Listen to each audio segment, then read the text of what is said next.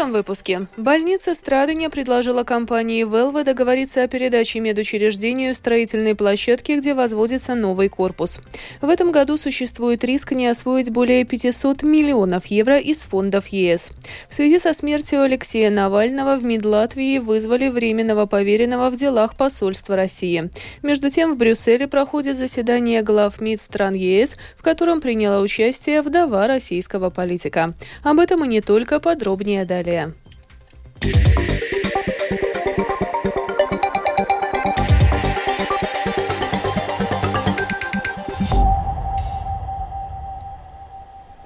Руководство больницы имени Страдыня сегодня предложило стройкомпании «Велве» заключить соглашение о немедленной передаче больницы строительной площадки, где ведутся работы по возведению нового корпуса медучреждения. Срок данной «Велве» на принятие решения до завтрашнего вечера. Иначе больница уже в среду начнет сама перенимать стройплощадку.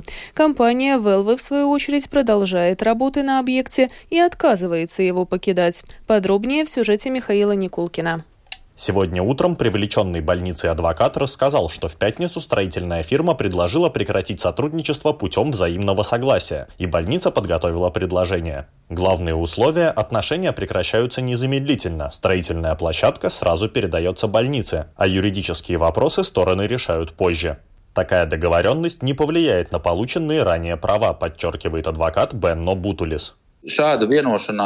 Эта договоренность относительно простая и понятная для всех сторон. Если она возможна, то реализуется. Если нет, то начинается перенятие объекта в предусмотренном договором случае, в обстоятельствах, когда договор был разорван в одностороннем порядке. В договоре четко прописано, что вне зависимости от согласия или несогласия строителя объект необходимо передать. Юридические процедуры можно проводить позже, и больница действовала строго придерживаясь условий договора вероятно, полагаясь на то, что строитель также будет их придерживаться. Этого мы, конечно, знать не можем.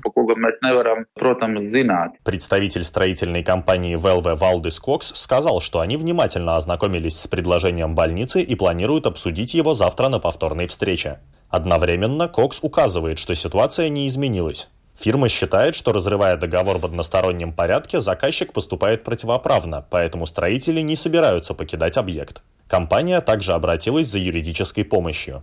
Бывший глава больницы Страдания Риналд Смуценш считает, что договор со строителями нужно было разрывать раньше. В прошлом году он вместе с членами правления больницы был снят с должности. Сегодня в медучреждении со ссылкой на экспертов заявили, что предыдущее руководство не обеспечило своевременное выполнение договора. Заключение экспертов было подано в Генпрокуратуру. Муцинш не соглашается с претензиями, отмечая, что ответственные за этот вопрос члены нынешнего совета больницы никаких предложений о более скором разрыве договора ему не подавали.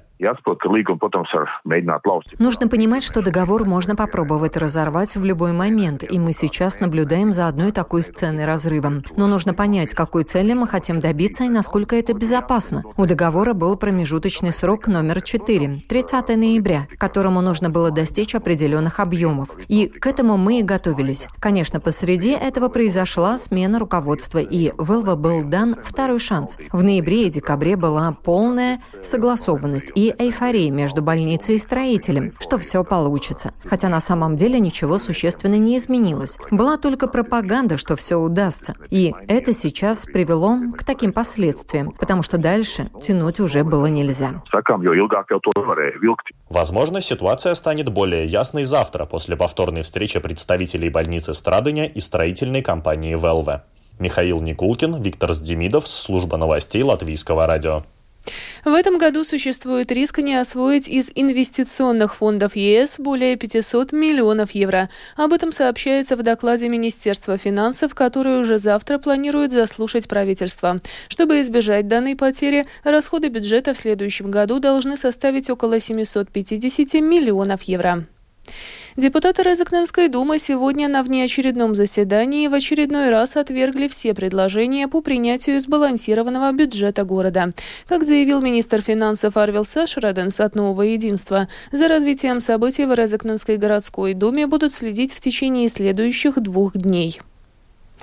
Прокуратура передала в Латгальский районный суд уголовное дело об убийстве в Роговке семилетней Юстины Рейниковой, а также обнародовала обстоятельства преступления. Как заявили в прокуратуре, двое обвиняемых, находясь по месту жительства и будучи в состоянии алкогольного опьянения, начали конфликт из-за бытовых претензий к маленькой Юстине. Обвиняемые начали кричать на девочку и умышленно наносить ей тяжелые телесные повреждения, от которых она скончалась.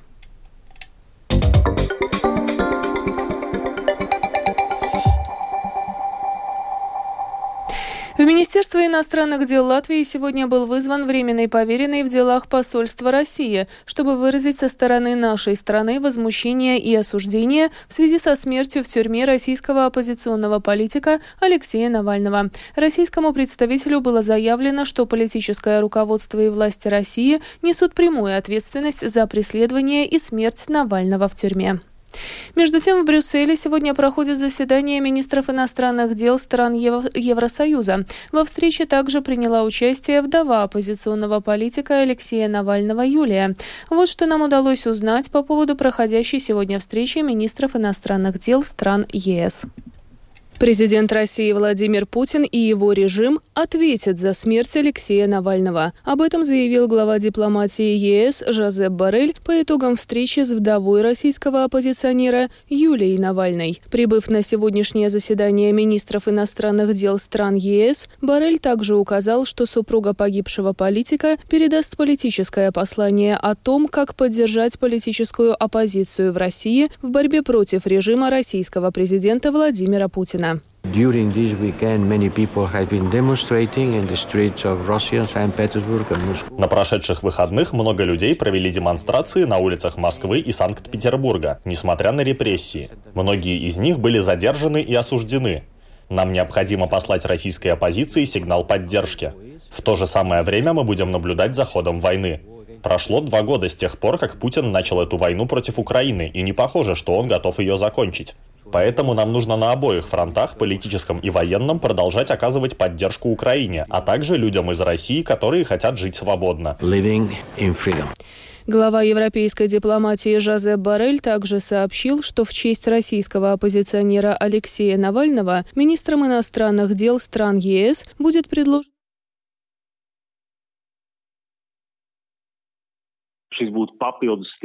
Это должно стать дополнительным стимулом для демократического мира, мобилизовать всю возможную поддержку Украины. Я совершенно не собираюсь тратить время в каких-то бесплодных дискуссиях, но нужно оказать максимальную поддержку. Например, как только что заявила премьер-министр Дании, что Дания отдаст украинцам практически все артиллерийские боеприпасы. Конечно, существует беспокойство и по поводу того, что произойдет с другими представителями оппозиции, которые сейчас находятся находятся в заключении, как, например, Владимир Карамурза.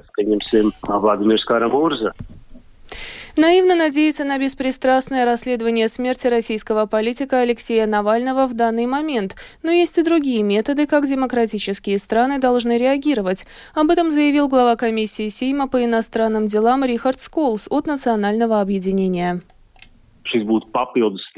Это должно стать дополнительным стимулом для демократического мира, мобилизовать всю возможную поддержку Украины. Я совершенно не собираюсь тратить время в каких-то бесплодных дискуссиях, но нужно оказать максимальную поддержку. Например, как только что заявила премьер-министр Дании, что Дания отдаст украинцам практически все артиллерийские боеприпасы. Конечно, существует беспокойство и по поводу того, что произойдет с другими представителями оппозиции, которые сейчас находятся в заключении, как, например, например, Владимир Карамурза. По техническим причинам нам не удалось полностью проиграть сюжет о встрече министров иностранных дел стран Евросоюза. Повторяем запись. Президент России Владимир Путин и его режим ответят за смерть Алексея Навального. Об этом заявил глава дипломатии ЕС Жозеп Барель по итогам встречи с вдовой российского оппозиционера Юлией Навальной. Прибыв на сегодняшнее заседание министров иностранных дел стран ЕС, Барель также указал, что супруга погибшего политика передаст политическое послание о том, как поддержать политическую оппозицию в России в борьбе против режима российского президента Владимира Путина. During this weekend, many people have been demonstrating in the streets of Russia, St. Petersburg and Moscow. На прошедших выходных много людей провели демонстрации на улицах Москвы и Санкт-Петербурга, несмотря на репрессии. Многие из них были задержаны и осуждены. Нам необходимо послать российской оппозиции сигнал поддержки. В то же самое время мы будем наблюдать за ходом войны. Прошло два года с тех пор, как Путин начал эту войну против Украины, и не похоже, что он готов ее закончить. Поэтому нам нужно на обоих фронтах, политическом и военном, продолжать оказывать поддержку Украине, а также людям из России, которые хотят жить свободно. Глава европейской дипломатии Жозеп Барель также сообщил, что в честь российского оппозиционера Алексея Навального министрам иностранных дел стран ЕС будет предложено переименовать режим санкций за нарушение прав человека. Он назывался бы санкционным режимом по защите прав человека имени Навального. Между тем, некоторые министры заявили, что ответом на смерть российского политика должна стать более сильная поддержка Украины. Между тем, вдова оппозиционера Алексея Навального Юлия на встрече министров иностранных дел стран ЕС призвала ужесточить европейские санкции против российского режима, его соратников и членов их семей. Также Навальная сегодня выпустила видеообращение. Она в том числе заявила, что, цитата, «знает, из-за чего конкретно Путин убил Алексея». Мы знаем, из-за чего конкретно Путин убил Алексея три дня назад. Мы скоро вам об этом расскажем. Мы обязательно узнаем и то, кто именно и как именно исполнил это преступление. Мы назовем фамилии и покажем лица. Также Навальная заявила, что продолжит дело своего супруга. Я буду продолжать дело Алексея Навального, продолжать бороться за нашу с вами страну. И я призываю вас стать рядом со мной, разделить не только горе и бесконечную боль, которая окутала нас и не отпускает, между тем, соратники Навального сегодня сообщили, что тело политика не выдадут его родственникам еще две недели, пока будет продолжаться экспертиза. В свою очередь, президент США Джо Байден заявил, что рассматривает возможность введения дополнительных санкций против Москвы после смерти Алексея Навального. Алиса Прохорова, Рихард Сплуме, служба новостей Латвийского радио. Между тем, парламентская ассамблея Совета Европы продолжает переговоры о способах добиться освобождения российского оппозиционного политика Владимира Карамурзы и политзаключенных в Беларуси. Об этом заявила представитель президиума Сейма, член парламентских комиссий по европейским и иностранным делам Занда Калныня Лукашевица. Еще более жесткий подход против России, включая санкции и еще большую, более массированную и быструю поддержку Украины. Мы видим, что можно вводить еще более жесткие санкции. Дополнительные санкции также должны более строго контролироваться. В том числе нельзя допускать поступление товаров двойного назначения в Россию через якобы другие страны. Также необходимо продолжить работу по выработке решения о передаче Украине конфискованных и замороженных замороженных средств в России.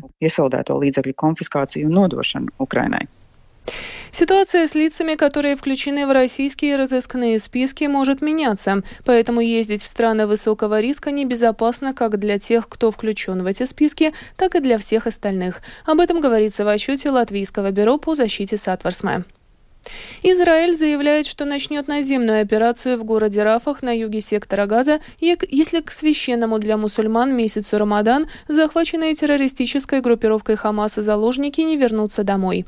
Израильские власти также решили ограничить доступ к мечети Аль-Акса в дни священного для мусульман месяца.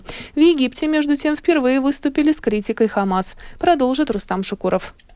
Выступая в воскресенье, член израильского военного кабинета Бенни Ганс сказал, цитирую, «Мир должен знать, и лидеры Хамас должны знать, если к Рамадану наши заложники не вернутся домой, боевые действия будут продолжаться повсюду, в том числе и в районе Рафаха». В этом году священный для мусульман месяц начинается 10 марта. Тель-Авив впервые назвал конкретную дату операции в городе на юге Газы, где нашли убежище около полутора миллиона палестинцев. Ганс также добавил, что Израиль будет действовать скоординированно, содействуя эвакуации гражданских лиц в диалоге с американскими и египетскими партнерами, чтобы свести к минимуму жертвы среди мирного населения. Подробности о возможной эвакуации при этом не приводятся. По сообщениям из Рафаха, некоторые люди уже начали покидать город, направляясь на запад к побережью, но большинство все еще ждут, не зная, что делать. Несмотря на международное давление, премьер-министр Израиля Беньямин Нетаньяху поклялся начать наземную атаку на Рафах, чтобы уничтожить там боевиков Хамас – Египет и некоторые другие арабские страны неоднократно предупреждали, что израильское наступление на Рафах может привести к тому, что многие палестинцы будут вынуждены бежать в Египет. Саудовская Аравия пообещала очень серьезные последствия в случае штурма Рафаха. Несмотря на продолжающиеся бои в Газе, в последние дни в Каире предпринимаются усилия по заключению соглашения о прекращении огня между Израилем и Хамас, хотя посредники заявили, что прогресс не очень многообещающий.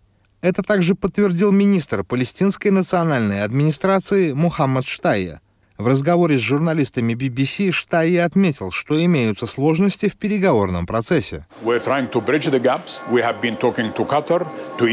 Мы пытаемся преодолеть сложности. Мы ведем переговоры с Катаром, Египтом и всеми другими игроками. Нам нужно, чтобы эта ситуация закончилась. Это очень катастрофично. Но, как я уже сказал, мяч в определенной степени на поле израильтян и Хамас.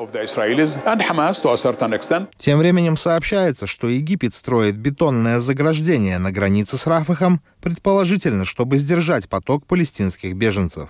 Накануне глава Министерства иностранных дел Египта Самих Шукри впервые выступил с критикой Хамас, обвинив его в создании раскола в Палестине. Шукри напомнил, что Хамас не признает Израиль, не идет на переговоры и не отказывается от насилия, а также о том, что группировка силой захватила власть в секторе Газа. Между тем, израильские СМИ сообщают, что власти страны провели совещание, посвященное мерам безопасности на Храмовой горе во время мусульманского праздника Рамадан. По информации газеты «Исраэль Айом», в ходе совещания было принято решение, что во время Рамадана вход на Храмовую гору будет разрешен жителям палестинской автономии старше 60 лет и детям до 10 лет. При этом до 15 тысяч будет ограничено общее количество молящихся из автономии. Также на Храмовую гору будут допущены десятки тысяч жителей Восточного Иерусалима и израильские арабы. По данным Израиль Айом, полиция должна будет в ближайшие дни решить, будут ли вводиться для израильтян ограничения по возрасту. При этом сайт Ynet написал, что введение ограничений для израильских арабов поддержал Беньямин Нетаньяху, и полиции остается лишь определиться с критериями, по которым будет ограничиваться доступ израильтян. Рустам Шукуров, служба новостей Латвийского радио. И еще, в Рижском аэропорту сегодня встретили латвийского биатлониста Андрея Расторгуева. По наблюдениям агентства «Лето» поприветствовать спортсмена пришла небольшая толпа болельщиков. Напомним, что в воскресенье на чемпионате мира по биатлону в чешском городе Новое Место на Мораве спортсмен завоевал серебряную медаль в соревнованиях на 15 километров с общим стартом. Таким образом, Расторгуев добился самого высокого результата как в своей карьере, так и в истории латвийского биатлона. Yeah. И в завершении выпуска о погоде. В ближайшие сутки в Латвии пасмурно. Ночью и днем на большей части территории страны осадки в виде дождя, снега и мокрого снега. Дороги будут скользкими. Ночью южный юго-восточный ветер до 7 метров в секунду, днем слабый. Температура воздуха. Ночью по стране от 0 до минус 5. Днем от плюс 2 до минус 3 градусов. В Риге в ближайшие сутки пасмурно. Начиная со второй половины ночи затяжной снегопад. Ночью южный юго-восточный ветер до 7 метров в секунду, днем слабый. Температура воздуха ночью и днем в столице около ноля. Медицинский тип погоды второй, благоприятный. Это была программа «Сегодня в 19» 19 февраля. Продюсер выпуска Елена Самойлова провела Алиса Прохорова в Латвии 19 часов и 19 минут.